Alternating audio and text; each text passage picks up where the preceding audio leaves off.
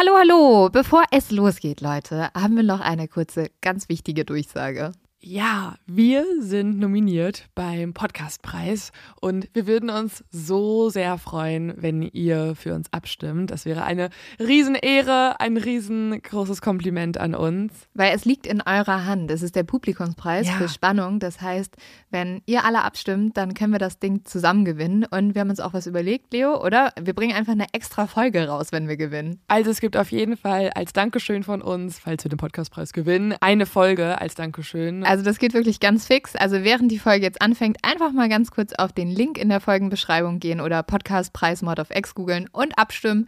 Dankeschön! Dauert nur wenige Sekunden und man muss sich auch nicht registrieren. Und jetzt geht's los mit der Folge.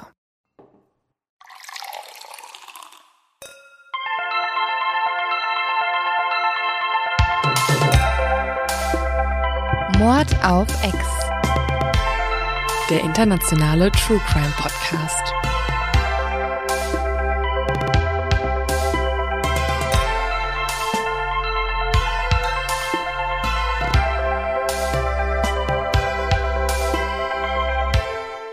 Hallo und herzlich willkommen zu einer neuen Folge Mord auf X. Mein Name ist Lynn Schütze Mein Name ist Leonie Bartsch. und wir reden über wahre Verbrechen und ja, Alles andere auch ein bisschen was manchmal. damit zusammenhängt und da mitkommt. Und dieser Fall, über den wir heute reden, ist wirklich aktueller denn je. Also ich musste mein ganzes Skript umschreiben, weil letzte Woche Ereignisse waren, die hineingespielt haben. Wir nehmen auch sehr aktuell auf, muss man sagen. Ja, ich glaube, so knapp dran waren wir selten. Gerade ist es 4 Uhr nachmittags am Sonntag und sobald wir diese Folge fertig aufgenommen haben, muss sie in den Schnitt, dann ins Mastering und dann online gehen. Ja, Das heißt, ich habe eine Nachtschicht vor mir. aber das liegt auch daran, dass wir jetzt wirklich letzte Woche, wir waren erst in Berlin, dann sind wir, glaube ich, kurz vor einen Tag nach München gefahren. Dann waren wir das erste Mal seit langem mal wieder auf zwei Veranstaltungen. Die waren aber auch beide an einem Abend. Da musste man so ein Partyhopping betreiben. Also ja, wir haben wahrscheinlich noch diese Woche Corona. Äh, Ja, nee, wir hatten ja schon Corona, deswegen. Und man musste sich How ja bei, get Corona und man musste sich Woche. ja bei diesen Veranstaltungen vortesten. Also Daumen sind gedrückt, wie meine Oma sagen würde. Ja, ey, das ist ein gutes Stichwort. Daumen sind tatsächlich gedrückt, weil, Leute, wir haben uns ja entschieden, dass wir nicht Mord of X einreichen wollen beim Deutschen Podcastpreis, sondern äh, die Nachbarn, damit hoffentlich dieser Fall auch irgendwie größer wird und es hoffentlich noch irgendwas bringen kann. Denn es gibt ja auch bald Staffel 2, dazu gleich noch kurz mehr. Und tatsächlich ist heute, beziehungsweise diese Woche, die letzte Chance dafür abzustimmen. Also wir hoffen wirklich sehr, dass es schon, äh, dass ihr es schon gemacht habt, aber falls noch nicht, es geht so schnell. Fünf Sekunden Mhm.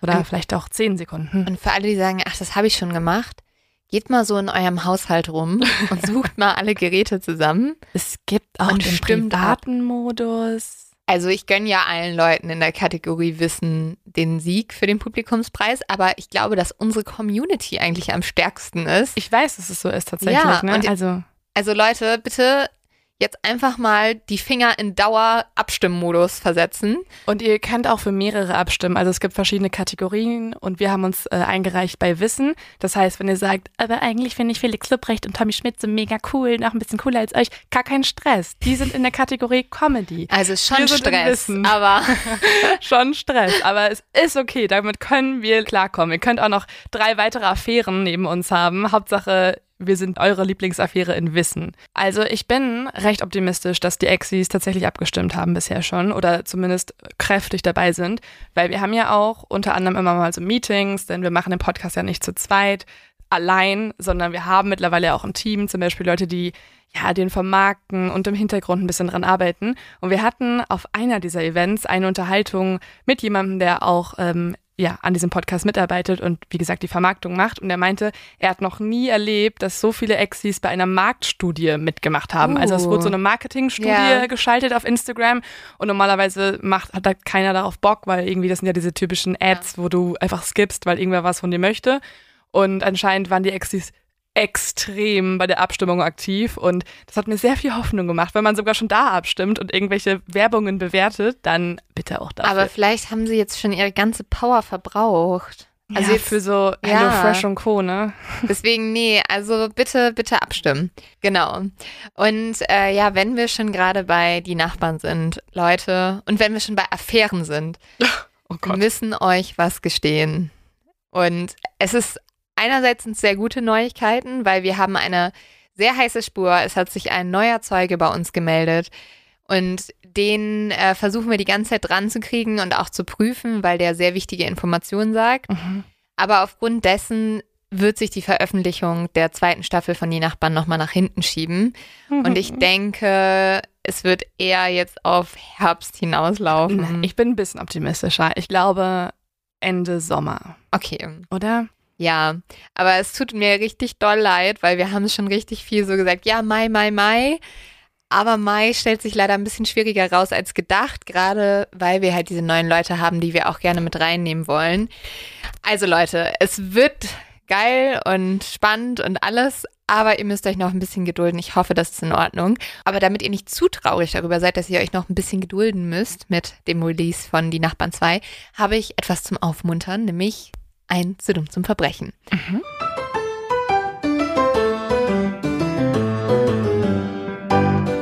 Und das ist jetzt dafür da, dich mal zu testen, Leo. Oh nee. Basti und Vanessa haben mir nämlich ein zu dumm zum Verbrechen zugeschickt, wo ein Dieb nicht alles bedacht hat, was er braucht, während er einen Einbruch begeht. Das klingt gerade so, als ob du die beiden einfach so richtig gut kennst. Das waren Basti und Vanessa. Ja, Basti und Vanessa, meine Best Friends. Ja. Nee, kenne ich überhaupt nicht, aber sie sind in meine DMs geslidet. Die Frage an dich, Leo, ist, was braucht man alles, um einen Einbruch zu begehen? Also woran sollte man vordenken? Fluchtfahrzeug. Super. War's Damit richtig? Hast du es ist schon die wichtigste Sache genannt, Oh. die dieser Dieb in Regensburg nicht bedacht hat. Und jetzt, ähm, vielleicht, wenn du gerade so gut im Raten bist, was glaubst du, hat der gemacht, nachdem der so ein Bürogebäude ausgeraubt hat, so zwei Einkaufswagen hatte, voll mit Elektroniksachen und jetzt musste er das irgendwie nach Hause bringen? Was Äh, machst du, wenn du nicht Aber nach er Hause hatte schon kommst? zwei Einkaufswagen dabei? Also ja, er hatte zwei Einkaufswegen, die waren komplett voll, so mit Elektroniksachen, die er alle geraubt hat und stand in der Tiefgarage. Was machst du jetzt? Du hast kein, du hast dich nicht um das Fluchtfahrzeug gekümmert. Also wenn er ein besonders guter Verbrecher ist, dann wird er wahrscheinlich auch noch ein Auto klauen. Ja, er ist kein guter zu. Okay, ja stimmt, er ist in dieser. Kategorie Ja. drin. Ja. Er ist auch noch faul. Hm, Taxi bestellen. Ja, genau so. Das hatten wir doch schon mal, oder? Das war dann irgendwie so ein Free Now oder so, wo jemand dann einen Share. Nee. Ah ja. Ja, aber bei dem, also bei diesem zu dumm zum Verbrechen war es so, dass ihn vorher schon ein Zeuge gesehen hat und er hat dann aber halt noch so lange aufs Taxi gewartet, dass äh, die Polizei schon kommen konnte und ihn abgeholt hat. Aber wie man sehen kann, auch die dümmsten Verbrecher sind nicht individuell und alleine auf dieser Welt, weil ich hätte schwören können, wir hatten auf jeden Fall schon mal jemanden, der auch mit dem Taxi gefahren ist und dann schön zur Polizeistation gebracht wurde. Ja. Vielleicht bist du deswegen auch so gut drauf gekommen. Mhm. Ich wurde schon trainiert in dieser Kategorie. Ja. Und nochmal, um nochmal zu nerven, mein persönliches zu dumm zu verbrechen wäre, wenn nicht abgestimmt wird beim Podcastpreis. Okay. Und jetzt, liebe Leute, ich auch. auf mit Eigenwerbung. Genau. Jetzt geht's los mit dem Fall, über den wir tatsächlich sogar letzte Woche ja schon mal kurz gesprochen haben. Denn da war es ja sehr, sehr aktuell, weil die Exekution, die Hinrichtung anstand, und zwar letzten Mittwoch. Und deswegen hatte ich mir vorgenommen, da eh noch mal länger zu recherchieren, um zu schauen, ja, ob da was dran ist, was äh, diverse Stars wie Kim Kardashian und so behaupten, nämlich, dass eine unschuldige Frau getötet werden sollte. Und habe mir diesen Fall genauer angeguckt. Und zwar ist das der Fall von Melissa Lucio. Es ist ein Fall, der bei mir sehr viele Fragen aufgeworfen hat und mittlerweile auch bei anderen Leuten, weil gerade durch die letzten Jahre oder die letzten Monate ist er immer bekannter geworden, vor allem in Amerika. Melissa Elisabeth Lucio ist heute 53 Jahre alt und sie ist die erste Frau mit hispanischer Abstammung in Texas, die zum Tode verurteilt wurde wegen des Mordes ihrer damals zweijährigen Tochter Mariah. Der Termin ihrer Hinrichtung war letzten Mittwoch, der 27. April 2022. Und das war ein Tag, auf den sie bereits seit 14 Jahren gewartet hat. So lange war sie auf dem Todestrakt. Kurz vor ihrer Hinrichtung hat der Fall jedoch sehr, sehr viel Aufmerksamkeit auf sich gezogen. Das war unter anderem der Fall, weil neue Beweise ans Licht gekommen sind und es neue Expertinnen und Expertenaussagen gab, die starke Zweifel an Melissa Schuld geweckt haben.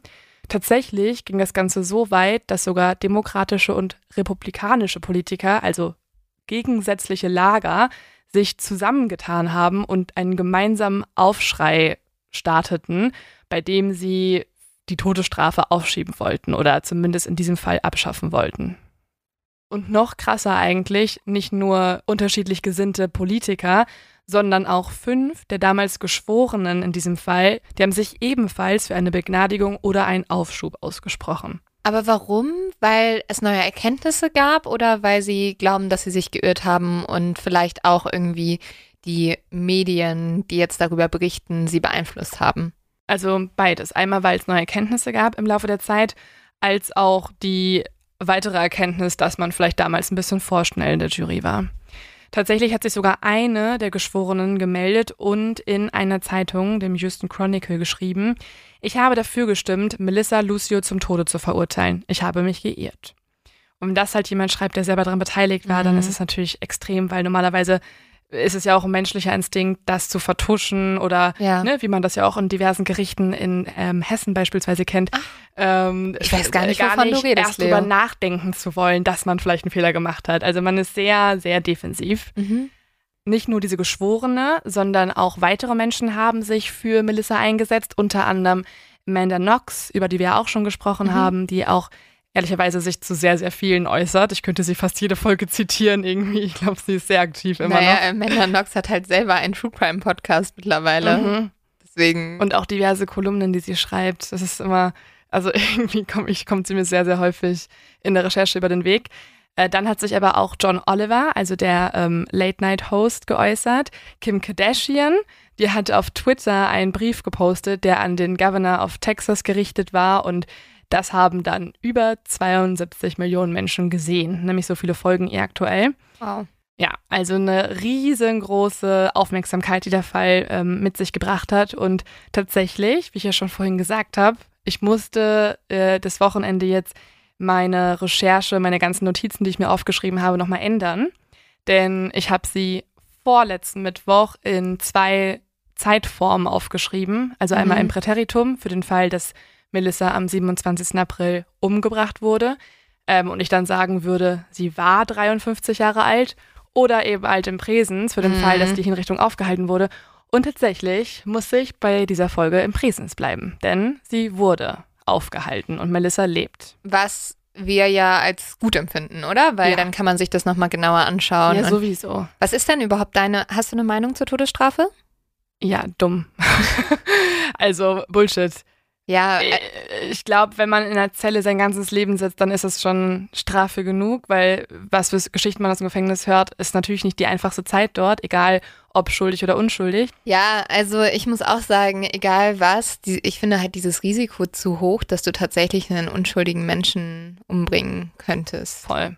Ja. Also das ist ja immer dieses Gegenargument, ist immer auch viel so Eye to Eye, also Auge um Auge, Zahn um Zahn, wie auch in der Bibel. Wenn jemand was Schlechtes tut, soll ihm genau das widerfahren. Ja, ich weiß nicht, ob wir das auch auf unsere Zivilisation anwenden genau, sollten. Genau, ich finde so, also wenn du privat, stellen wir uns vor, jemand bringt dich um, dann kann ich persönlich finde ich, sagen, ich möchte, ich wünsche diesem Menschen den Tod und ich mhm. möchte, dass der stirbt, weil ich bin so sauer, dass er mir einen meiner liebsten Menschen genommen hat. Aber ich finde, als Staat musst du vernünftig sein und du musst als Staat musst du ganz bewusst anders handeln, um auch zu zeigen, so verhalten wir uns nicht. Aber ja, das ist ja in Amerika noch ein bisschen anders und natürlich in Texas mhm. nochmal eine ganz andere Geschichte. Ja, ich sag dir am Ende nochmal ein paar Zahlen, die dich, glaube ich, noch wütender machen, als ähm, mhm. du ohnehin vielleicht schon bist, wenn du über die Todesstrafe nachdenkst. Ja. Ähm, aber genau, es ist leider noch der Fall und natürlich können auch ähm, auf dem Todestrakt Menschen wie Melissa sitzen, wo nicht zweifelsfrei belegt werden kann, ob sie ihre Tochter wirklich umgebracht hat. Aber deswegen müssen wir erstmal klären, was überhaupt passiert ist. Es gibt natürlich nämlich einen Grund, warum viele Polizistinnen und Richterinnen und Menschen aus der Jury von damals sie überhaupt für schuldig erklärt haben und auch noch heute viele Menschen der Meinung sind, dass es gut ist, dass sie so weit weg von ihren Kindern ist. Und die große Frage ist natürlich, warum ist das so? Warum glauben so viele Menschen, dass Melissa ein schrecklicher Mensch ist? Und um das zu klären, steigen wir mit dem Tag ein, an dem alles begann. Und vorab kurz eine Triggerwarnung. In dieser Folge geht es um Gewalt und Missbrauch von Kindern. Es ist ein Donnerstag, der 15. Februar 2007. Gegen 19 Uhr abends eilen Rettungskräfte zu einer Wohnung in Harlingen. Harlingen liegt in Texas und dort im Cameron County. Es ist die zweitgrößte Stadt dort. 2007, also in dem Jahr, wo jetzt auch die Rettungskräfte loseilen, da wohnen dort ca. 70.000 Menschen, darunter auch Melissa Lucio mit ihrer Familie. Das Haus, in dem Melissa mit ihrer Familie wohnt, ist sehr heruntergekommen und man kann eigentlich nicht nur anhand dieses Hauses, eigentlich anhand der ganzen Gegend erkennen, dass die Menschen dort so gut wie kein Geld haben. In dieser Wohnung wohnt einmal die zu diesem Zeitpunkt 38-jährige Melissa, dann ihr Freund, also sie sind nicht verheiratet, ist nur ihr Lebensgefährte, ähm, Robert Alvarez heißt der. Und dann wohnen dort auch neun ihrer zwölf Kinder. Also sie hat sehr viele Kinder, wie dir jetzt schon auffällt. Wow. Mhm. Und warum hat, also weiß man, warum sie so viele Kinder hat? Liebt sie Kinder oder hat sie mhm. nicht verhütet oder? Mhm eine Mischung aus ähm, verschiedenen Umständen, die dazu geführt haben, dass sie sich darüber, glaube ich, nie so Gedanken gemacht mhm. hat. Vielleicht es auch wollte, aber genau konkret hat sie sich dazu noch nicht geäußert. Zumindest konnte ich es nicht finden. Und hinzu kommt, dass sie zu diesem Zeitpunkt außerdem gerade schwanger ist mit Zwillingen. Das heißt, in Zukunft wird sie auch 14 Kinder haben. Mhm. Ich denke mir mal so. 14 Kinder, also. Du brauchst so viele Namen. Du brauchst so viel Energie. Du brauchst so viel, ja, du brauchst so viele Nerven. Und eigentlich brauchst du ehrlich gesagt auch sehr viel Geld. Ja, es ist sehr, sehr teuer, 14 Kinder zu haben. Also da, du sagst ja, sie ist sehr arm. Mhm. Es ist ja unglaublich, wie hat sie das denn geschafft? Gar nicht. Es ist ein Teufelskreislauf. Also du wirst gleich sehen, diese Familie lebt am untersten Rand in der Gesellschaft und es ist, es fehlt denen an allem. Gegen 19 Uhr an diesem Abend hat die Familie den Notruf gewählt, weil das jüngste der Kinder, die zweijährige Mariah, nicht mehr ansprechbar ist.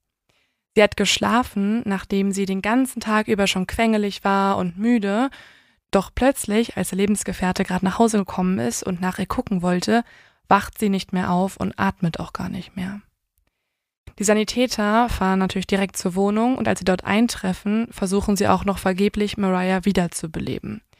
Sie bringen sie dann in die Notaufnahme eines Krankenhauses in der Nähe, doch leider wird schon dort im Krankenhaus das Kind für tot erklärt.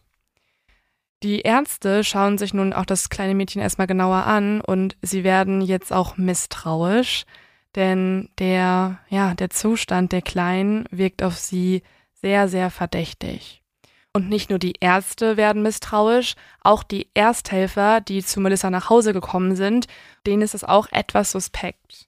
Denn sie berichten, dass als sie dort angekommen sind und Mariah gesehen haben, da saß Melissa nur in der Nähe von Mariahs Kopf, aber sie hat nichts unternommen, sondern nur vor sich hingestarrt. Aber wie ein Schockzustand oder? Ja, man könnte das als Schockzustand beschreiben und ich würde es persönlich so auch nennen. Aber ähm, auch mit den Ereignissen, die gleich passieren, ist das jetzt erstmal das erste Signal, dass sie vielleicht zum Beispiel auch bereut, was gerade mhm. passiert mhm. ist. Oder, oder was sie, mit dem Tod der Tochter zu tun hat. Dass sie unemotional ist, kalt, keine Gefühle zeigt, nicht wie mhm. eine Mutter reagiert und ja auch irgendwie fast schon schuldig erscheint. Ähm, Melissa erzählt dann den Helfern, dass Mariah die Treppe hinuntergefallen ist und deswegen vielleicht auch diese Verletzungen hat und, und auch überhaupt nicht mehr atmet.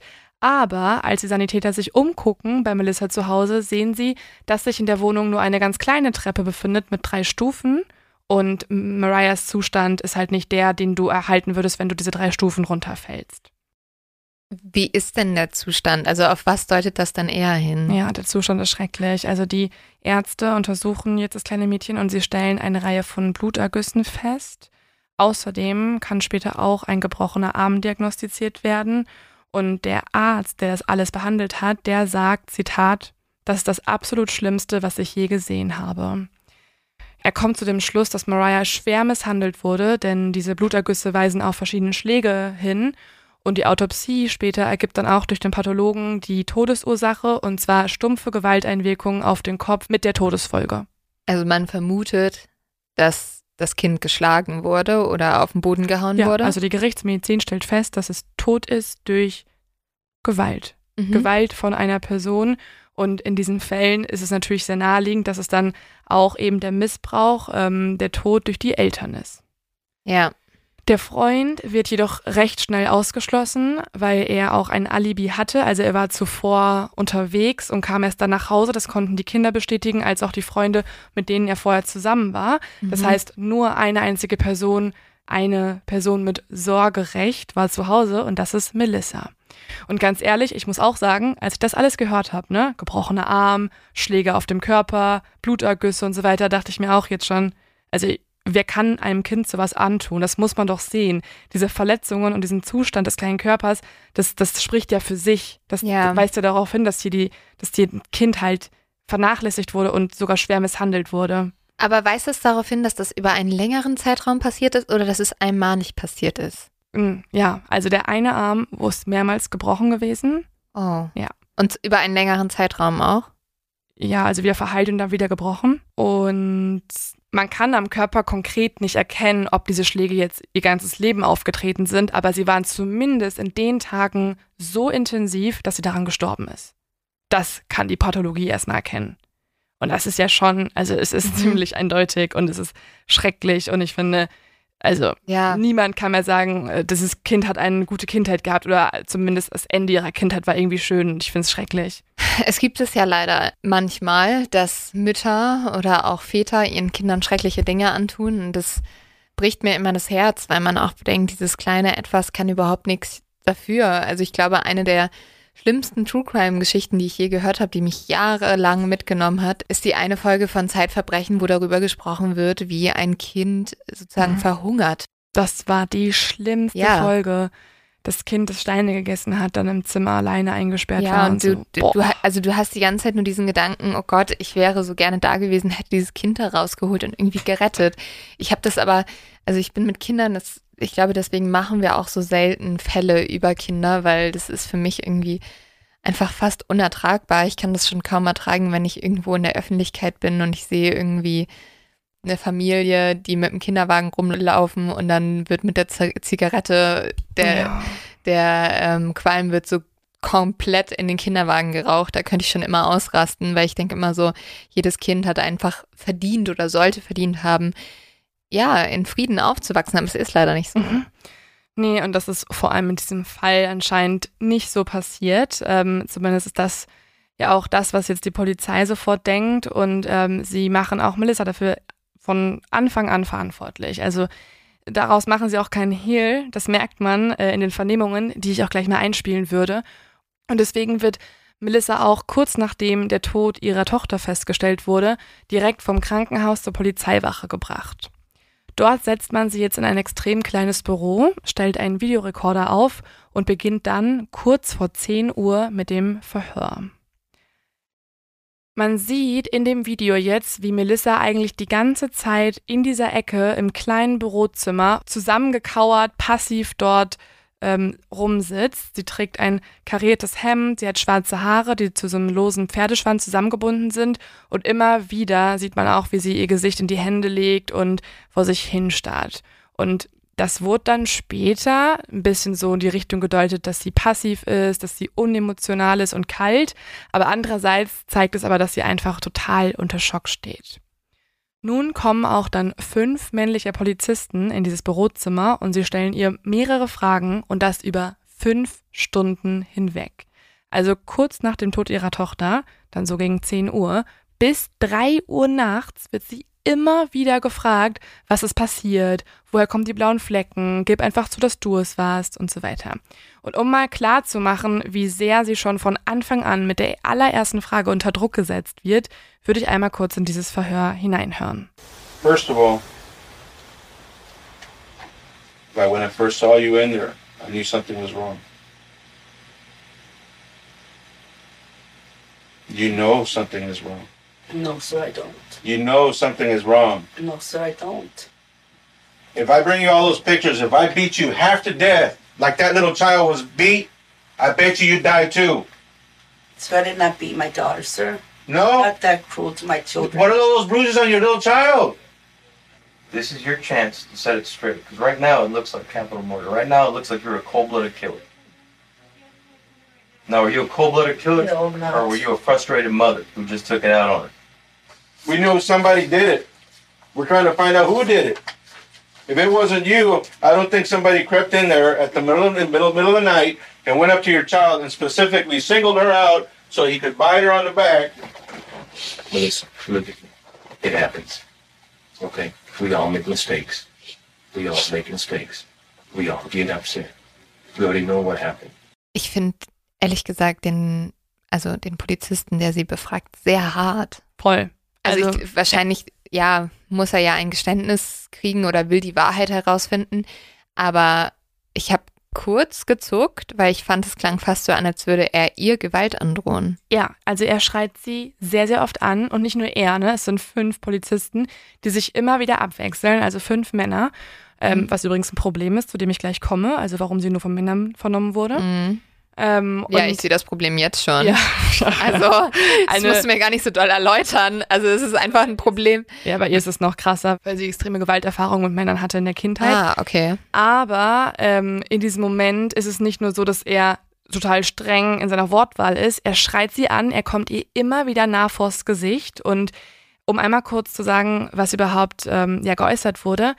Also er hat ihr eigentlich die allererste Frage gestellt, in der er gesagt hat, ähm, ja, als ich sie schon das erste Mal gesehen habe, wusste ich, irgendwas ist nicht richtig. Irgendwas ist hier falsch. Und dann sagt sie, was denn? Nein, hier ist nichts falsch. Also auf sie bezogen. Mhm. Und dann schreit er sie an und sagt, wenn ich sie halb totschlagen würde, wie dieses kleine Kind geschlagen wurde, wette ich, dass sie auch sterben würden. Dann sagt sie, nein, nein, ich habe mein Kind nicht geschlagen, ich bin nicht so grausam. Und dann schreit er, ja, doch sind sie, sie wirken gerade wie eine kaltblütige Mörderin, sie haben es geschlagen, sie haben es doch getan.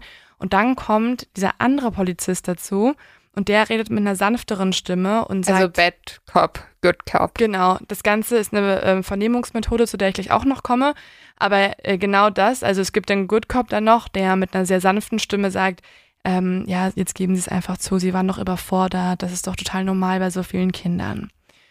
Außerdem sind die Bedingungen, unter denen sie vernommen wird, genauso grausam. Ihr wird kein Wasser angeboten, also sie hat fünf Stunden lang nichts mehr getrunken. Sie darf auch, zumindest habe ich es in der Vernehmung nicht gesehen, sie darf auch nicht zur Toilette. Sie isst nichts und wie gesagt, es ist nach dem Tod ihrer Tochter mitten in der Nacht. Ja, es ist jetzt fast unnötig zu fragen, aber eine Psychologin oder ein Psychologe war natürlich auch nicht anwesend, oder? Natürlich nicht. Okay. Es war noch nicht mal eine Frau anwesend. Das wäre ja schon ein Fortschritt gewesen. Mhm.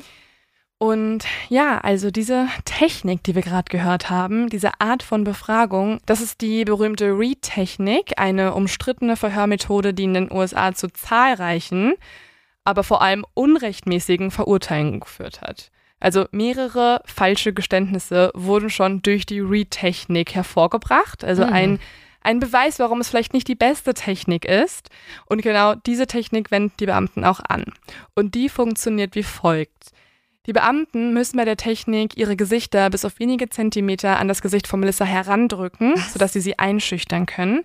Dann schreien sie auf sie ein. Sie schreien, dass sie viele Beweise dafür hätten, dass sie den Tod ihrer eigenen Tochter zu verantworten habe. Sie zwingen sie, die traumatisierten Fotos sich anzugucken vom leblosen Körper. Sie geben ihr auch eine Babypuppe in die Hand, auf die sie immer wieder einschlagen soll. Sie soll aber auch an der Puppe zeigen, wie sie das Kind gewickelt hat. Also sie retraumatisieren diese Frau einfach, ne? Keine Ahnung, meinetwegen die Fotos zeigen, wenn sie die Tat wirklich begangen hat, finde ich es schon, also dass man sagt, schauen Sie sich das an, das kann doch nicht wahr sein. Aber dieses Ding von, ähm, ich mache meinen Kopf sehr nah an die Beschuldigte ran und schrei die an. Also, sorry, wo sind wir denn? Es ist halt psychologischer Druck, der ausgelöst Ja, werden natürlich. soll. Und der wird auch noch extremer. Also sie schreien ähm, sie nicht nur einfach mit einigen Fragen zu, sondern sie sagen ihr, dass es genau zwei Möglichkeiten für sie gibt. Entweder hat sie Maria missbraucht und nicht beabsichtigt, sie zu töten, Mhm. aber sie getötet. Oder sie hat es auch noch mit Absicht gemacht und ist damit eine kaltblütige Mörderin. Und sie schreien, es gibt keine dritte Möglichkeit mehr. Und dann. Und dann bist du als Mutter natürlich so, ja, dann habe ich sie lieber aus Versehen aus umgebracht, als dass ich. Genau, also das gehört nämlich auch zur Read-Methode dazu, denn diese Methode besteht aus zwei verschiedenen gegensätzlichen Teilen. Einmal dieser extrem, ja, dieser extrem forschen Art zu sprechen und Mhm. ja, dem psychologischen Druck, der aufgebaut wird. Und auf der anderen Seite besteht es aus einer sanften Art, weil dann kommt ja auch dieser andere Polizist noch rein und er ist ja dann total locker und ruhig und, und, Und ja, bringt viel Kaffee sanfter. mit und Nee, das nicht. Sie bekommt ja keine Getränke. Aber Okay. er ist auf jeden Fall eher so der Good Cop und er sagt dann nämlich, ja, komm, gestehen Sie doch einfach, dann könnten wir diese ganze Sache aus der Welt schaffen. Und das ist dann die sogenannte Verharmlosungstechnik, bei der eine moralische Entschuldigung ja erfunden wird, die das Verbrechen etwas mehr rechtfertigt. Außerdem sagt dieser Good Cop, also der, der die Verharmlosungstechnik anwendet, ihr, dass wenn sie einwilligt und gesteht, was die Vernehmungsbeamten sagen, dass sie dann mit mehr Nachsicht behandelt wird und es ja auch total verständlich sei, dass sie ja, ihre Tochter verletzt hat, weil sie frustriert war und überfordert. Man muss sich ja auch täglich um so viele Kinder kümmern. Und wenn sie dann jetzt endlich mal zugeben würde, dass es ja ein Unfall war aus Frustration und Überforderung, dass dann die Geschworenen das Ganze als sympathisch oder verständlicher finden würden. Und wenn das Ganze fünf Stunden lang immer wieder wiederholt wird mit einer Person, die sehr schlechte Erfahrungen mit Männern gemacht hat und vor allem mit Männern, die Macht ausüben, dann ist es nicht verwunderlich, dass Melissa, nachdem sie über 100 Mal beteuert hat, dass sie unschuldig ist, irgendwann zusammenbricht. Sie beginnt nun die Sätze zu wiederholen, die ihr vorher von den Ermittlern vorgesagt wurden. Also die Ermittler sagen ihr wirklich Wort für Wort, ja, ich habe es deswegen gemacht, weil es so und so Sinn macht, ich bin dafür verantwortlich und so weiter. Und sie wiederholt es dann irgendwann. Und schließlich bringt sie den Satz hervor, der dann auch in der Version der Jury später gezeigt wird. Ich bin dafür verantwortlich, ich glaube, ich habe es getan. Und allein schon dieses Ich glaube zeigt, ah, ah, vielleicht hast du es dann doch nicht getan. Ja, das ist ja super schwierig, ne? Also natürlich müssen ähm, Polizisten und Polizistinnen Zeugen und auch Verdächtige befragen, aber es kommt halt oft da erstmal zu Beeinflussung oder auch zu ja, Sachen, die diese Leute, also die die Polizisten und Polizistinnen den Zeugen oder Beschuldigten fast einreden. Also das gibt es immer dieses schöne Beispiel, dass wenn zum Beispiel auch der ähm, Polizist oder die Polizistin, die die Befragung durchführt, immer wieder sagt, ja, du hattest doch eine gelbe Regenjacke an. Dass Mhm. irgendwann, obwohl der Befragte oder die Befragte eine rote Regenjacke anhatte, am Ende selber glaubt, er hatte eine gelbe Regenjacke an. Mhm. Vielleicht wurde sie so sehr bearbeitet, dass sie in dem Moment gedacht hat, vielleicht war ich ja doch schuld. Und ich würde jetzt einfach mal reinhören nochmal in das Ende der Befragung. Ähm, und man wird jetzt gleich einige Schläge hören. Das sind nämlich jetzt die Schläge, die auf diese Babypuppe abgegeben werden und die so ein bisschen auch ja das Geständnis oder die Tat für die Jury später nochmal plastisch darstellen lassen sollen. Today's date is 218 2007. It is 3 a.m. We are here at the Harlingen Police Department. I am here with Melissa Lucio. My name is Victor Escalon with the Texas Rangers. I am also in this room is Officer Harlingen Police Detective Javier Villarreal. Show, lay her down and show me how you would spank her. But it was it like was it one time or was it several times? Several times. Show me how. But show me the same force you would use. With your right or left hand? Left, right hand. Would you be standing up or sitting down? Just get it over with. Oh, just spanked her real hard on her back. Well, do it real hard like you like you would do it. Just beat her hard. Like the way you would do it. That's the way we do it. I mean, I wouldn't pound on her. But Mm-hmm. or do it. you done. Was it harder? No. What's going through your head? Never shows me that that hurt.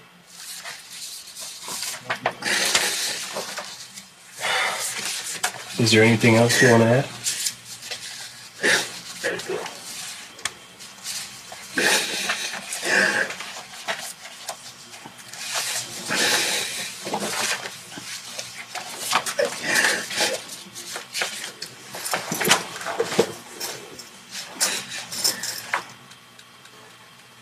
Okay. Listen, it's 3:15 a.m. and that will end the interview. Also man hört, wie auf die Babypuppe eingeschlagen wird und der Ermittler also das sieht man nur im Video, der Ermittler schlägt immer stärker, als Melissa eigentlich zuhaut. Dann soll sie es nachmachen und sie macht es immer nicht stark genug. Deswegen fragt er sie immer wieder, mach's noch mal so. Hast du es nicht so gemacht? Und sie korrigiert ihn in ihrem Geständnis eigentlich Ja, schon. sie sagt ja auch immer so, nee, so würde ich es nicht machen. genau, sie will es einfach so nicht machen. Also die Frage, die aber davor gestellt wurde, war halt, wie hast du dein Kind geschlagen, oder? Ja, sie geben, genau, sie geben ihr eine Puppe und sagen, wenn sie mal laut war, hast du sie dann so und so geschlagen, aber sie haben es ihr vorgemacht. Also sie hat nicht einfach eine Puppe von sich aus genommen und draufgehauen, sondern sie haben ihr gezeigt, wie Mariah geschlagen worden sein musste, sodass solche Blutergüsse entstanden sind. Aber sie hat erstmal schon zugegeben, sozusagen, dass sie ihr Kind geschlagen hat. sie hat zugegeben, dass sie ihr Kind geschlagen hat und es deswegen gestorben ist. Ja. Melissa sagt selbst später über dieses Verhör, dass die Männer ihr so viele Worte an den Kopf geworfen haben, dass sie einfach irgendwann nur noch das gesagt hat, was sie hören wollten und sie dann irgendwann in Ruhe gelassen wird. Außerdem sagt sie selber auch, sie hat gelernt, sich bei Männern unterwürfig zu verhalten. Mhm. Etwas, was sie aus ihrer Kindheit gelernt hat. Und um das zu verstehen, würde ich mir auch erstmal jetzt ihre Biografie genauer anschauen. Und es waren ja auch sehr dominante Männer, muss man sagen. Genau. Also sehr bestimmerisch. Die haben ja wirklich sie auch extrem unter Druck gesetzt. Aber spannend, äh, also dann jetzt natürlich das Erste, was mir in den Kopf schießt. Sie hatte wahrscheinlich eine schlechte Beziehung zu ihrem Vater, oder? Ja, sehr schlecht. Also ihren leiblichen Vater, mit dem hat sie gar nicht gelebt, sondern mit dem Freund ihrer Mutter. Melissa wurde schon als kleines Kind, genauer gesagt im Alter von sieben, von dem Freund ihrer Mutter missbraucht. Und nicht nur von diesem Mann wurde sie vergewaltigt, sondern auch von anderen Familienmitgliedern. Von welchen ist nicht ganz genau klar, das ähm, habe ich in keiner Quelle gefunden, aber sie sagt, es waren mehrere Männer in dem Leben, die sie schon missbraucht haben. Melissas Familie hatte nie viel Geld, also sie hat immer schon in ärmlichen Verhältnissen gelebt. Und ihre Mutter Esperanza mit dem Spitznamen Hope auf Englisch übersetzt, also auch etwas ironisch, wenn man bedenkt, dass es Hoffnung heißt und ihre Tochter Mhm. ja so lange schon im Todestrag sitzt. Mit der hatte Melissa eine sehr komplizierte Beziehung. Die Mutter war nämlich immer arbeiten und hatte nicht richtig Zeit für ihre Töchter, sodass Melissa eigentlich die meiste Zeit mit ihren zwei Schwestern verbracht hat, zu denen sie aber wiederum ein sehr, sehr gutes Verhältnis hat. Und genau diese beiden Schwestern kämpfen auch noch bis heute für Melissa. Mhm. Irgendwann, nachdem dieser Missbrauch nicht enden wollte und sie einfach nicht mehr wusste, wohin mit sich, hat sie sogar auch ihre eigene Mutter davon erzählt. Sie stand dann irgendwann mal, so erzählt das dann auch die Mutter später in einem, in einem Interview, in der Küche und hat geweint. Und als ihre Mutter sie dann gefragt hat, warum sie weint, da hat Melissa alles erzählt. Jedoch glaubt ihre eigene Mutter der Tochter nicht. Vielleicht will sie ihrer Tochter auch nicht glauben. Das ne? ist genau das. Also Esperanza, die Mama, gibt auch ein Interview in einer Doku. Und ähm, dort sagt sie, dass ihr erster Instinkt halt war, ja, das ist ein Kind, das kann nicht stimmen. Und deswegen schenkt sie dem keinen Glauben. Wie kannst du deinem eigenen Kind Ja. nicht glauben? Ja. Ich glaube, sie wollte es halt auch einfach nicht. Ja. Und mittlerweile hat sie aber schon auch sich darauf eingelassen, dass das wahr sein könnte. Sie sagt aber, sobald ihr Gehirn anfängt, in diese Richtung zu denken, sobald ihre Gedanken genau um den Missbrauch ihrer eigenen Tochter kreisen, macht sie dicht. Also sie verdrängt das Thema komplett. Weil das merkt man auch richtig in der Doku. Sie wird einfach dazu was befragt und du merkst, wie ihre, ja, ihre Sätze immer kürzer werden und sie einfach nicht drüber reden möchte. Weil sie, ich glaube, sie wird auch zusammenbrechen, wenn sie das wirklich realisiert, dass es stimmt. Tatsächlich werden Frauen, die ein schlechtes Verhältnis zu ihrer Mutter haben, eher zu Täterinnen an ihren Kindern. Und Mhm. also es könnte natürlich, also das könnte auch dafür sprechen, dass sie ihrem Kind was angetan hat. Also natürlich nicht jeder, der eine schlechte Beziehung zu seiner Mhm. Mutter hat, tut seinem Kind was an. Also Mhm. um Himmels Willen. Aber wenn du zu Hause halt nie diese, ja, diese Liebe mitbekommen hast und mit deiner Mutter diese Nähe nicht kennst, dann, ähm, man hat mal so eine Studie durchgeführt bei Täterinnen, die ihren Kindern was antun und die hatten Mhm. eigentlich immer oder sehr, sehr häufig ein schlechtes Verhältnis zur Mutter. Ja, also es muss natürlich irgendwo einen Ursprung für die Gewalt geben. Aber also es ist nicht so, dass sie gar keine Beziehung hatten. Sie hatten schon eine okaye Beziehung. Die Mutter Mhm. setzt sich auch bis heute für ihre Tochter ein. Sie hat auch Briefe geschrieben. Sie hat Ah, sich auch an Gott gewandt. Sie hat ähm, ja, sie hat ein paar Briefe vorgelesen aus ihrem Tagebuch und da standen auch Sachen drin wie, nimm bitte mich anstatt Melissa, ich will lieber sterben, ich will lieber ins Oh, wow. Gefängnis und meine Okay. Tochter soll raus. Also es ist nicht so, dass die einfach gar keine Beziehung hätten. Mhm. Nur wenn deine eigene Mutter dir gerade den sexuellen Missbrauch nicht glaubt, dann kann die Beziehung ja nicht so gut sein. Ja, ja, gut, aber sie kann sich ja dann auch wieder bessern, rein theoretisch. Mit so einer Kindheit sehnt sich Melissa natürlich danach, endlich aus dem Haus ihrer Mutter herauszukommen und heiratet auch schon im Alter von 16 Jahren. Also auch hieran erkennt man, sie möchte Mhm. dem Ganzen entfliehen. Und 16 Jahre. Mhm, Oh Gott, ja. Unglaublich. Und im Jahr darauf bekommt sie auch schon ihr erstes Kind. Und ich würde sagen, das ist eine Mischung aus Flucht vor der, ja, vor der Vergangenheit, als auch natürlich ähm, Die Sehnsucht nach einer intakten Familie. entweder das und sie ist ja selber noch nicht erwachsen. Das heißt, sie ist sich vielleicht auch noch gar nicht wirklich im Klaren darüber, was sie eigentlich gerade tut, dass sie einen Menschen in die Welt setzt und dieser und sie für den Menschen verantwortlich sein muss. Sie ist 16 Jahre, als sie gerade mal heiratet und 17, als sie schwanger ist. Also ein, eine unglaubliche Herausforderung. Ja, voll. Und es wird auch schlimmer. Also Gerichtsunterlagen zufolge war Melissas Ehemann ihr gegenüber auch gewalttätig. Also nicht nur die Männer in dem Leben davor, sondern auch die weiteren Männer, die sie trifft. Also hat das Muster sich wiederholt. Genau. Sie hat eigentlich nie die Chance bekommen, das Erlebte aufzuarbeiten. Und jeder Mann, der ihr begegnet ist, also zumindest nah begegnet ist, war eigentlich ein Täter und Mhm. ähm, sie hat nie was Gutes mit Mhm. Männlichkeit verbinden können. Mhm. Ja, wie das leider so oft ist, gelangen Opfer von sexuellem Missbrauch ja auch oft in eine Spirale, die sich Mhm. dann das ganze Leben lang durchzieht. So ist es bei Melissa in zwei weiteren Fällen. Denn dieser eine Mann, mit dem sie die ersten fünf Kinder bekommt, der verlässt sie mit 24 Jahren. Und nachdem sie ja diesen einen Mann hatte, der schon gewalttätig ihr gegenüber war, lernt sie einen weiteren Mann kennen, Robert Alvarez, mit dem bekommt sie sechs weitere Kinder. Doch auch dieser missbraucht Melissa. Außerdem fangen die beiden an, Drogen zu nehmen. Hier ist nicht so richtig klar, welche Drogen. Die beiden, die ich verifizieren konnte, sind Marihuana und Kokain. Denn Marihuana hat das Jugendamt später bei ihr entdeckt und Kokain konnte ihr auch bei einem Test nachgewiesen werden. Also sie kämpfen mit den Drogen, sie kämpfen mit der Armut und dementsprechend kann man sich vorstellen, die Polizei und das Jugendamt sind auch mehrmals bei ihnen zu Hause. Und Ja, diese es- ganzen Klingt jetzt egal was nicht nach dem Besten zu Hause, ehrlich Nein, gesagt. mm, mm, auf gar keinen Fall. Und die Gerichtsunterlagen, die damals die Polizei bzw. das Jugendamt ähm, erstellt hat, die konnte ich auch teilweise einlesen. Und ja, die Stellen, die ich lesen konnte, da kann man auch wieder schreckliche Dinge über die Familie erfahren. Zum Beispiel folgendes. Die Familie hat zu Hause kein fließendes Wasser, äh, teilweise, weil dieses abgestellt wurde und ja, wegen Zahlungsschwierigkeiten und anderer Dinge und ähm, dementsprechend ist die Wohnung sehr unhygienisch und sie müssen sogar mit Eimern die Toilette abspülen, also mit weiteren Wassereimern. Wie, duschen geht dann gar nicht, oder wie? Sie duschen viel ähm, bei Freunden und Verwandten.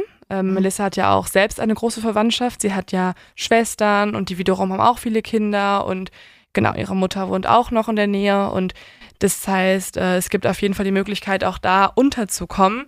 Und genau das müssen sie auch tun. Zum Beispiel stellen die ähm, Sozialarbeiterinnen und Arbeiter auch fest, dass bei Melissa der Kühlschrank eigentlich immer leer ist. Also es gibt sehr, sehr wenig zu essen dort zu Hause. Die Kinder wirken jedoch nicht unterernährt. Das ist schon mal wichtig noch zu sagen. Denn äh, sie gehen auch oft mit der Familie in die Suppenküche oder die Kinder essen in der Schule, in der Grundschule oder in der weiterführenden Schule oder eben bei Verwandten.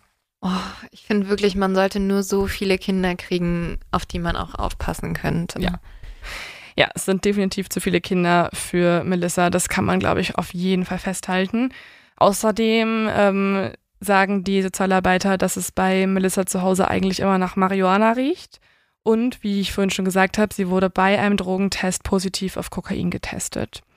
Die Kinder äußern sich auch mittlerweile in der Öffentlichkeit, also Melissas erwachsenen Kinder mittlerweile. Und sie sagen, dass Melissa eigentlich eine sehr gute Mutter war, bis auf die Drogenabhängigkeit. Mhm. Also die ist schon ähm, sehr, sehr schlimm gewesen, weil Ja. teilweise hat sich Melissa auch für zwei Stunden eingesperrt, damit man sie so nicht sah. Und ähm, ja, das war einfach eine schwierige Zeit, nie zu wissen, wann ist die Mutter wirklich verlässlich da und wann nicht. Obwohl man muss jetzt schon sagen, also nicht, dass ich äh, Kokain oder Marihuana irgendwie als positive Drogen wahrnehmen würde, aber es ist trotzdem ja nochmal was anderes, als hätte sie sich die Spritze gegeben, ne? Also Ja, also, naja, es kommt drauf an, auf welche Art von Kokainkonsum sich diese Berichte Ja. beziehen. Ne? Also ja, du kannst okay.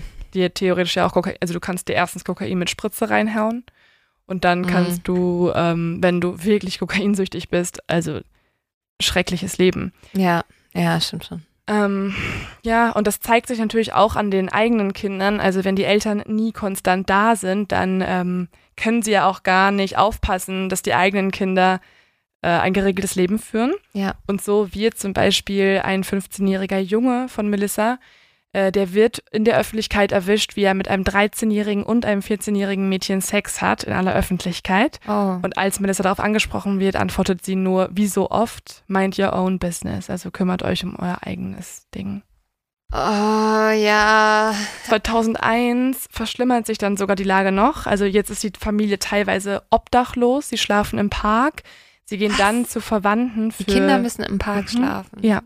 Sie gehen dann zu Verwandten, um dort zu duschen und zu essen oder halt eben der Grundschule. Und Melissa weigert sich auch in einem Obdachlosenheim zu wohnen, weil sie dort täglich um 8 Uhr morgens raus sein müsste. Und das ist, ist zumindest steht es so in den Gerichtsakten ihr zu anstrengend.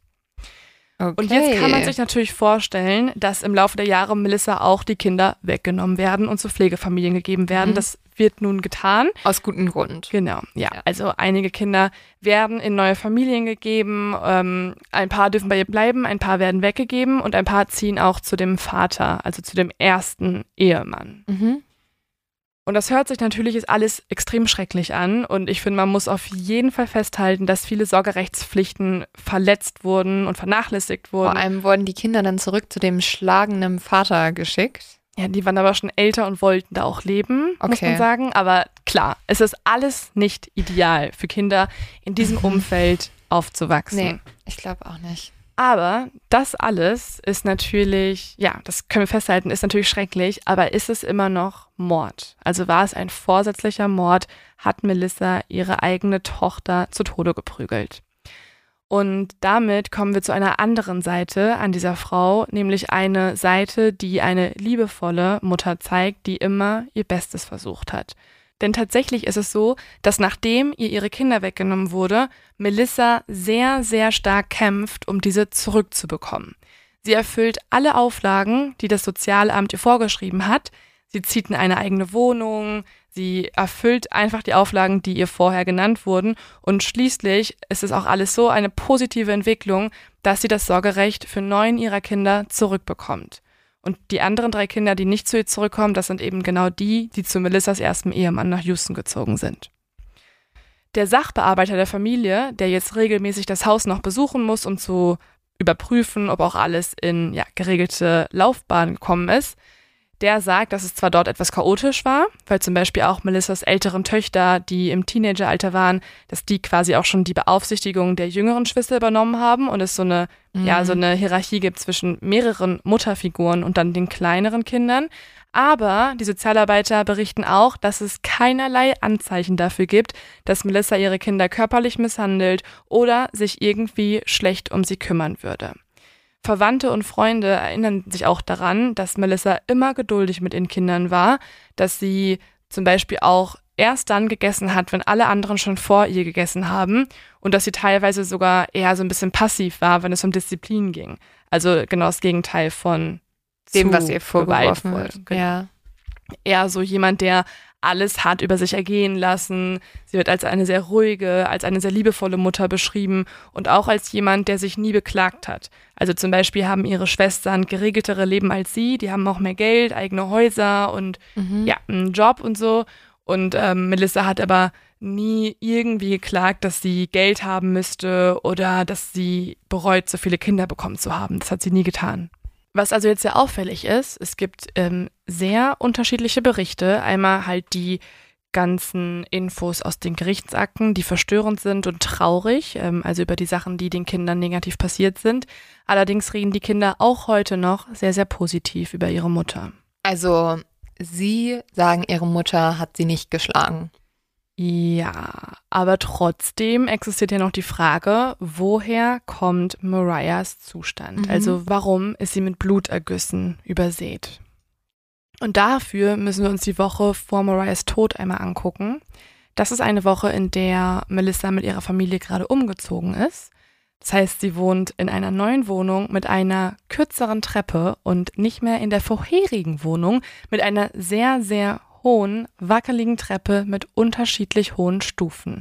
Das ist jetzt wichtig, weil sie selber beteuert ja in der Vernehmung als auch zu den Sanitätern, dass äh, ihre Tochter die Treppe runtergefallen sei. Das wurde aber vor Gericht ausgeschlossen, als auch von den Sanitätern ausgeschlossen, weil ja niemand diese lange Treppe gesehen hat. Es ist aber so, dass äh, Melissa mit ihrer Familie einen Neustart wollte und aus der ein bisschen schäbigeren Zwei-Zimmer-Wohnung in ein schöneres Haus gezogen ist. Dieses etwas schönere Haus als die Wohnung zuvor ist nun in Harlingen, da wo die ähm, Sanitäter ja auch hingekommen sind. Und in der Woche davor wurde genau dieser Umzug vorbereitet. Ah, das heißt, man hat überhaupt nicht in Erwägung gezogen, dass diese Verletzungen auch von einer anderen Treppe hätten stammen Nein. können. Dabei, also es gibt zwar auch immer wieder, das ist ja das Absurde in dem Fall, also es gibt Akten, wo die Kinder befragt wurden, wo Melissas Aussagen drinstehen. Sie wurden nur nicht von der Jury und vor Gericht irgendwie berücksichtigt. Aber das ist doch super problematisch, weil genau diese Leute entscheiden ja darüber und die müssen ja gerade wissen, wie Ja. waren die Umstände. Genau, dafür bräuchtest du halt einen guten Verteidiger, den Melissa auf jeden Fall schon mal nicht hatte. Weil sie einen Pflichtverteidiger auch, hatte? Ja, dazu Ah. komme ich auch gleich. Das ist wirklich ein absolut, also ich muss sagen, korrupter Mann. Ähm, aber genau diese Sachen hätte man vielleicht mal erwähnen sollen, denn zum Beispiel äußert sich ein Betreuer der Familie in einem Bericht, dass er sah, wie Mariahs dreijährige Schwester die Außentreppe ohne Aufsicht heruntergegangen ist. Und wenn schon ein Kind dort die Treppe runtergeht, dann ist es vielleicht auch nicht so unwahrscheinlich, dass Mariah, ein Jahr jünger, auch diese Treppe mal heruntergeht. Natürlich. Wenn da keine, da waren keine Beschränkungen oder irgendwas. Nein, das war halt so eine richtig, so eine, ich habe die auch gesehen, so eine weiße Treppe mit unterschiedlich hohen Stufen, die schon richtig klapprig aussieht, also einfach auch nicht so genau das Umfeld, wo ein Kind spielen sollte. Außerdem ist es wichtig zu wissen, dass Mariah eine angeborene Fußfehlstellung hat und deswegen immer spezielle Schuhe tragen musste. Das heißt, sie kann noch gar nicht so gut laufen. Und jetzt kommen wir zu einem Tag, das ist Donnerstag, der 15. Februar. Es ist ein Tag, an dem Melissa damit beschäftigt ist, die Wohnung für den Umzug vorzubereiten. Ihr Freund Robert Alvarez hat drei der Kinder bereits mitgenommen und die Truppe, der Teil der Familie, hat mehrere Umzugskartons schon in die neue Wohnung gebracht. Obwohl er den jüngeren Kindern zwar gesagt hat, dass sie im Haus bleiben sollen und nicht raus auf die Treppe gehen sollen, um dort irgendwie im Garten zu spielen dann, ja, tun sie es tatsächlich trotzdem. Gut, aber Kinder da, also die hören halt, wenn die so jung sind, da musst du eigentlich immer gucken. Genau, du brauchst eigentlich immer eine Nanny, gerade bei 14 Kindern oder halt 12, die dort wohnen Mhm. im Moment. Melissa packt jetzt gerade ihre Kleidung in Kisten, als sie plötzlich bemerkt, dass Mariah nicht mehr im Haus ist.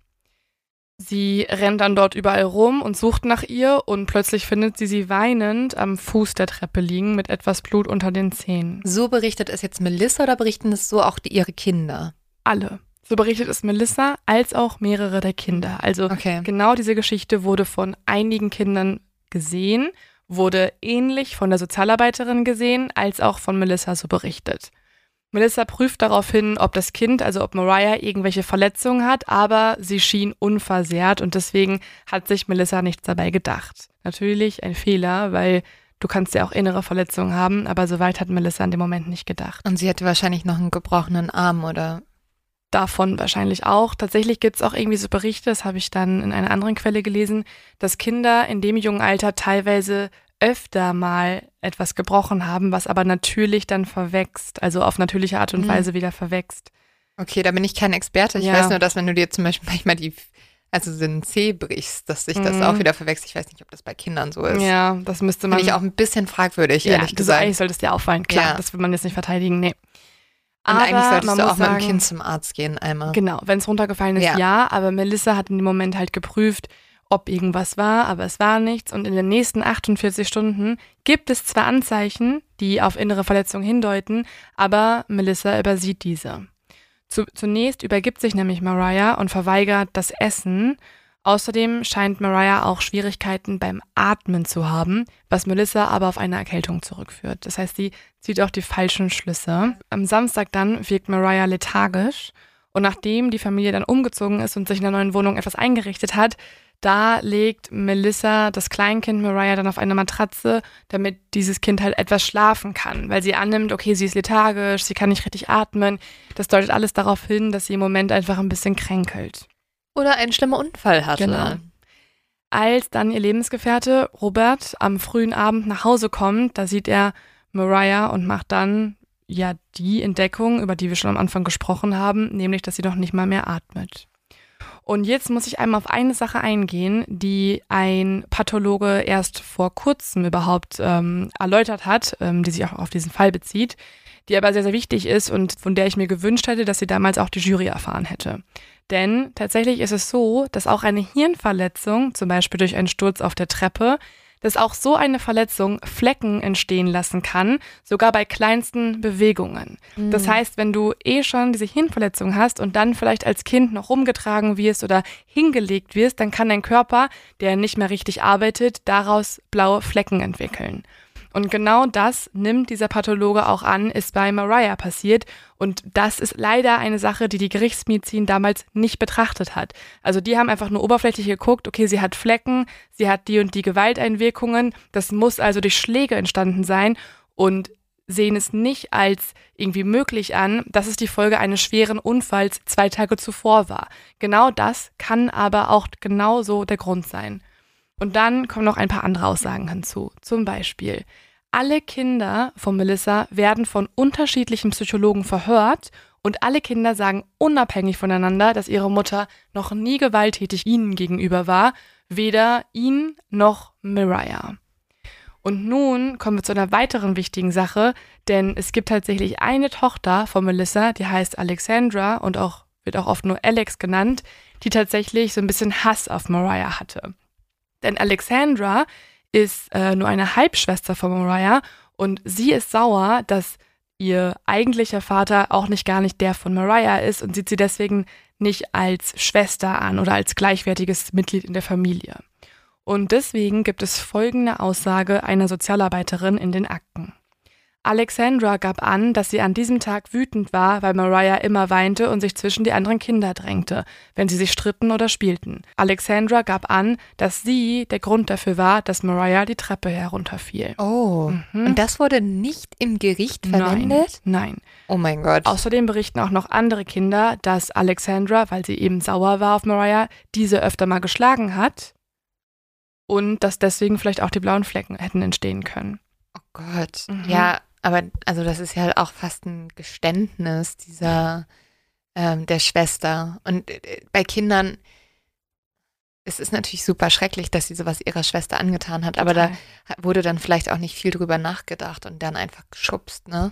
Ja, und jetzt kommen wir zu einem riesengroßen weiteren Fehler, denn Melissas Verteidiger, Peter Gilman, ist jemand, der selbst an die Schuld seiner Mandantin glaubt. Also dieser Verteidiger, der erfährt von den Aussagen der Kinder, der erfährt, dass alle Kinder sagen, ihre Mutter hat nie etwas Gewaltvolles getan, dass es Alexandra gibt, die eben Mariah hasst, dass es Alexandra gibt, die vielleicht auch Mariah geschubst haben soll was mehrere Kinder berichten, halt dieser Sturz ist passiert und so weiter und so fort. Übrigens berichten die Kinder auch, dass sie Melissa in den zwei Tagen vor Mariahs Tod eigentlich immer gesehen haben. Also Melissa war nie allein. Das heißt, sie hatte nie die Möglichkeit, überhaupt Mariah zu schlagen, weil das hätte irgendwer berichtet. Mhm. Das hätten die Kinder ja mitbekommen. Wenn und so Kinder sind ja auch sind. ehrlich, ne? Also es ja, ist ja nicht so, die super hätten, ehrlich. Und die hätten auch, die wussten auch zu dem Zeitpunkt nicht die Konsequenz ihrer Aussage. Also sie hätten jetzt nicht alle total psychopathisch perfekt lügen können. Ich finde es unglaublich, dass das nicht vor Gericht hinzugezogen wurde. Aber das heißt, der Anwalt, ihr eigener Anwalt, wollte mhm. eigentlich dafür sorgen, dass sie verurteilt wird? Ja, er hatte, er hat so ein bisschen die Hoffnung aufgegeben. Also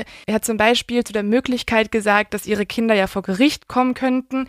Ja, also nee, das macht das alles nur irgendwie total schwierig, weil die Kinder sind sehr undiszipliniert, die sind sehr schlecht erzogen und deswegen ist es gar nicht gerade mal so gut, wenn sie im Gerichtssaal sind, weil das könnte wiederum die Jury verärgern und abschrecken und zu einem schlechteren Urteil führen. Aber ich finde das unglaublich, weil das sind ja einfach Zeugen.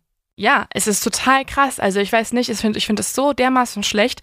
Der eigene Verteidiger, der rät auch Melissa, dass sie einen Deal annehmen mhm. soll bei dem sie 30 Jahre ins Gefängnis kommt, aber die Todesstrafe halt eben nicht erhält. Und sie beteuert ja auch weiter im Gericht, ich war ja. das nicht, ich bin unschuldig, ich habe meine Tochter nicht geschlagen. Und trotzdem ist der eigene Verteidiger der, der sagt, komm, gib doch einfach ein bisschen was zu, dann kannst du deine Kinder halt mit 60 Jahren wiedersehen. Das ist deine eigene Aussage. Mit, 34, mit 64 siehst du deine eigenen Kinder dann wieder, im Gegensatz zu nie mehr. Ja, aber es macht natürlich einen Unterschied, ob jemand für dich kämpft, der glaubt, dass du unschuldig bist, oder jemand für dich kämpft, der irgendwie sich denkt, ja gut, die hat sowieso gemacht. Also. Mhm. Genau, und deswegen kann man sich natürlich vorstellen, kommt es zu einem Urteil, das ähm, ja, dass Melissa für schuldig erklärt. Denn im Gerichtsprozess werden all diese entlastenden Fakten, dass die Kinder nie geschlagen wurden, dass sie von ihrer Mutter sehr positiv sprechen, dass es Alexandra gibt, dass es ähm, diesen Sturz gab und so weiter, das alles wird vor Gericht nie erwähnt. Stattdessen wird den Geschworenen ein Video gezeigt mit den schlimmsten Aussagen, also ein Zusammenschnitt aus Melissas Vernehmung, zum Beispiel wie sie halt auf die Pup Babypuppe einschlägt, wie sie am Ende gesteht und so weiter. Und dann kommen auch noch Polizistinnen und Polizisten hinzu, die der Jury beschreiben, dass Melissa eine, ja, eine sehr kalte Mutter ist, die überhaupt nicht so trauernd reagiert, wie sie es von anderen Fällen kennen würden. Wer kann dann bitte beurteilen, wie jemand trauern soll oder genau. nicht? Dann werden zahlreiche Fotos von Mariahs Leiche im Gericht gezeigt mit den schrecklichen Blutergüssen. Und die Summe aus all diesen, diesen ja wirklich verstörenden Fakten, die erklärt natürlich dann auch das Urteil, denn die Jury spricht Melissa für schuldig und erklärt sie zum Tode.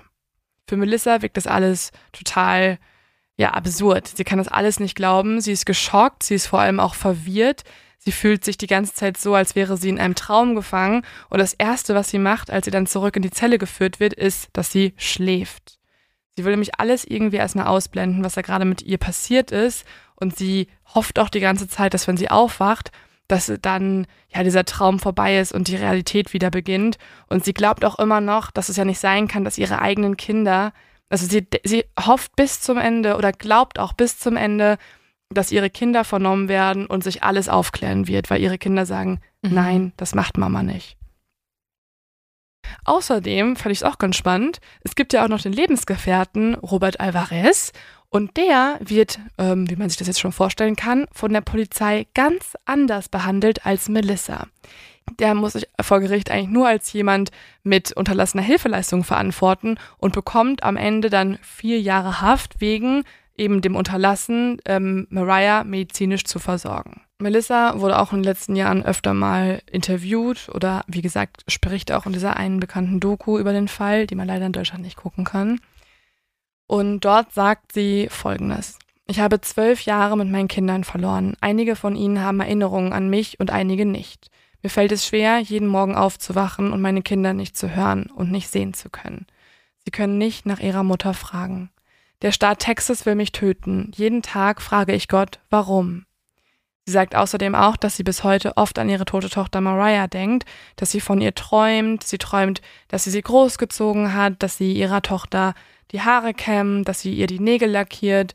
Und jedes Mal, wenn sie aufwacht, realisiert sie wieder erneut, das war doch nur ein Traum und es ist alles nicht so, wie es sein sollte.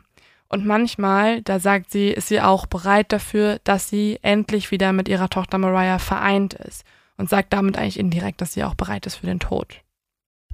Außerdem beteuert Melissa bis heute, dass sie unschuldig ist. Und genau das ähm, hat dazu geführt, dass ihr Fall bekannter wurde. Unter anderem haben sich sehr, sehr viele ihrer Kinder in der Öffentlichkeit mit diesem Fall auseinandergesetzt, sich für sie eingesetzt und äh, nicht nur die Kinder, auch die Familie und auch das Innocent Project, also die Organisation, über die wir schon öfter mal gesprochen haben. Denn äh, Amerika ist da noch ein bisschen fortschrittlicher und hat eben ein äh, großes Projekt mit vielen freiwilligen Mitarbeiterinnen und Mitarbeitern, die sich ähm, ja auch oft äh, mit Strafverteidigern zusammentun und dann teilweise auch Menschen aus dem Gefängnis bringen. Also es gibt schon einige erfolgreiche Fälle, wo es geklappt hat. Und so ist das jetzt auch im Fall Melissa passiert. Denn tatsächlich ist es so, dass am das letzten Mittwoch das oberste Gericht in Texas kurz vor der Hinrichtung diese aufgehalten hat. Sie haben dafür gesorgt, dass Melissa dann doch nicht umgebracht wurde und nun hofft Melissa und ihre Familie, dass sie einen neuen, fairen Prozess erhalten wird. Und sie sagte in einem Statement, das durch ihren ähm, Anwalt veröffentlicht wurde, folgendes. Ist immer noch der gleiche Anwalt? Nein, nein, Gott sei Dank nicht. Okay, gut. nee, nee, nee, nee. Okay. Die haben jetzt Gott sei Dank auch durch das Innocent Project halt viel bessere Anwälte an die Seite bekommen. Ja, okay, gut. Ich danke Gott für mein Leben. Ich habe immer auf ihn vertraut. Ich bin dankbar, dass das Gericht mir die Chance gegeben hat, zu leben und meine Unschuld zu beweisen.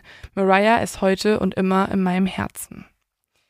Ja, und so konnte äh, in einem Fall, Gott sei Dank, noch dafür gesorgt werden, dass sich das Ganze nochmal genauer angeschaut wird, Dokumente nochmal neu geprüft werden, alte Videos Mhm. neu angeschaut werden, man eventuell auch die Read-Methode hinterfragt und ihr Ja, Geständnis, bitte. was damit einhergegangen ist. Und es gibt ja die ganzen Aufnahmen, ne? Also man kann die Kinder sehen, wie sie befragt werden. Ja. Äh, man kann stundenlange Verhöre sehen. Und ähm, deswegen hoffe ich wirklich, dass es da nochmal professionellere Leute gibt, die sich äh, anschauen, ob Melissa wirklich lebenslang verdient hat oder ob es dann doch ein Unfall war. Ich finde, man kann Melissa schon verurteilen ähm, wegen Vernachlässigung des Sorgerechts und, und der Pflichten gegenüber ihrer Kinder. Ja, ich glaube, man kann tatsächlich hinterfragen, ob ihre Kinder zu diesem Zeitpunkt bei ihr hätten wohnen sollen. Und Mhm.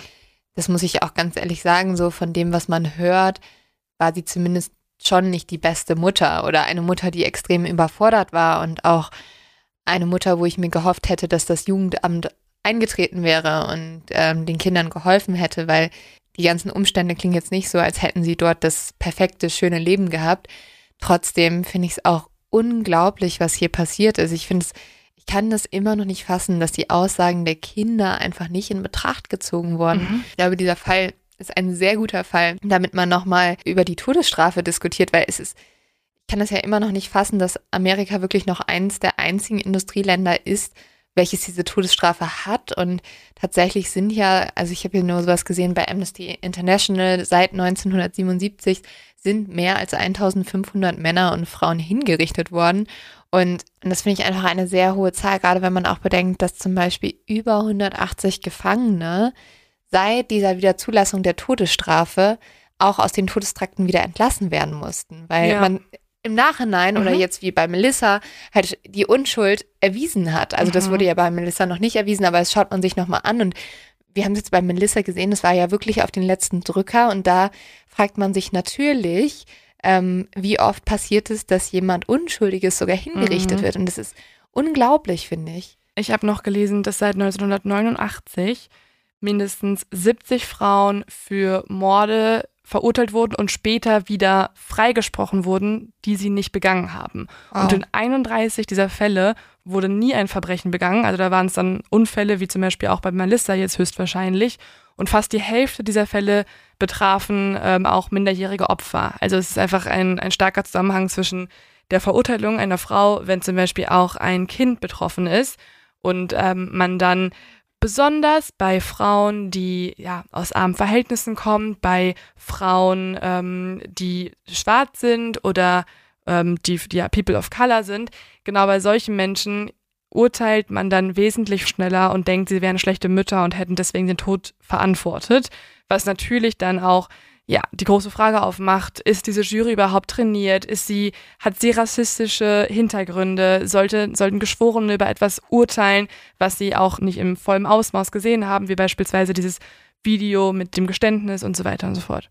Ja, und ist die Jury in der Lage, das auch richtig einzuschätzen? Also ich, ich würde ihnen da gar nicht immer rassistische Motive zumindest bewusst zuschreiben, sondern halt auch so ein bisschen, wir haben halt Vorurteile leider in unserer Gesellschaft, Mhm. das ist so. Und gerade wenn du dafür nicht geschult wurdest, fällst du dir viel, viel eher. Und ich kann auch verstehen, dass man in diesem Fall zuerst gedacht hat, ah ja, was für eine schreckliche Mutter. Ja, und das ist ja auch mein Gedanke gewesen, als ich gehört habe, sie hat 14 Kinder, die waren obdachlos, die Kinder hatten keine, hatten nicht genug zu essen, eventuell. Das wurde ja auch nie richtig festgestellt. Es war nur klar, dass zu Hause nicht äh, viel zu essen ist. Ähm, und ich glaube, in unserer industriellen Welt, da ist es ähm, sehr unüblich, dass man eben so aufwächst. Da sind ja zwei Kinder normal und alles, alles über fünf ist schon irgendwie total viel. Aber es gibt natürlich andere Länder, da ist es überhaupt nicht unüblich. Und Ja. man muss ja auch betrachten, sie hat Migrationshintergrund und natürlich ist es dann vielleicht ja für uns unverständlich, aber in ihrer Welt ist es nicht unnormal. Und zum Beispiel ihre Kinder haben auch sehr viele Kinder bekommen jeweils. Ne? Also eine Mhm. Tochter hat, glaube ich, auch zehn. Ja, ich finde, man muss da einfach differenzieren. Also war sie nur eine schlechte Mutter oder war sie eine Mörderin? Ich bin der Meinung, ich bin sehr, sehr glücklich, dass dieser Fall sich nochmal angeschaut Mhm. wird, weil ich finde, es ist unmöglich, was dort eigentlich passiert ist. Und wir halten euch da natürlich auf dem Laufenden, würde ich sagen, Mhm. wie das jetzt weiter vorangeht. Und ja, Lebe, ich bin total glücklich, dass du uns das mal so gut erklärt hast, weil also wir haben ja super viel darüber in den Nachrichten gehört. Es ist super aktuell und ich finde, jetzt kann man sich da auch eine gute Meinung zu bilden. Und ich bin sehr gespannt, was auch unsere ganzen Hörer und Hörerinnen von diesem Fall halten. Könnt ihr übrigens gerne auf Instagram mit uns diskutieren unter Mord auf Ex Podcast findet Oder ihr auf uns dort. Facebook. Oder auf Facebook. Nur nicht in den Mails, bitte. Nur nicht das in sind den einfach zu viele Sachen. Ja, da kommen wir gerade nicht Bitte nicht hinterher. Mails schreiben. Ja. Aber ja, ich würde sagen, jetzt machen wir noch einen Leos Tipp, weil ich merke, wir sind diese Folge und ich hoffe, das haben jetzt unsere Hörer und Hörerinnen nicht so gemerkt. Wir sind schon ein bisschen K.O. irgendwie. Oder würde ich, Leo nickt, nichts sagend. Ja, es war, es war, es war eine anstrengende Woche. Ähm, ja, Leo-Tipp schlafen natürlich. Nicht schlafen vergessen. Schlafen ist extrem geil.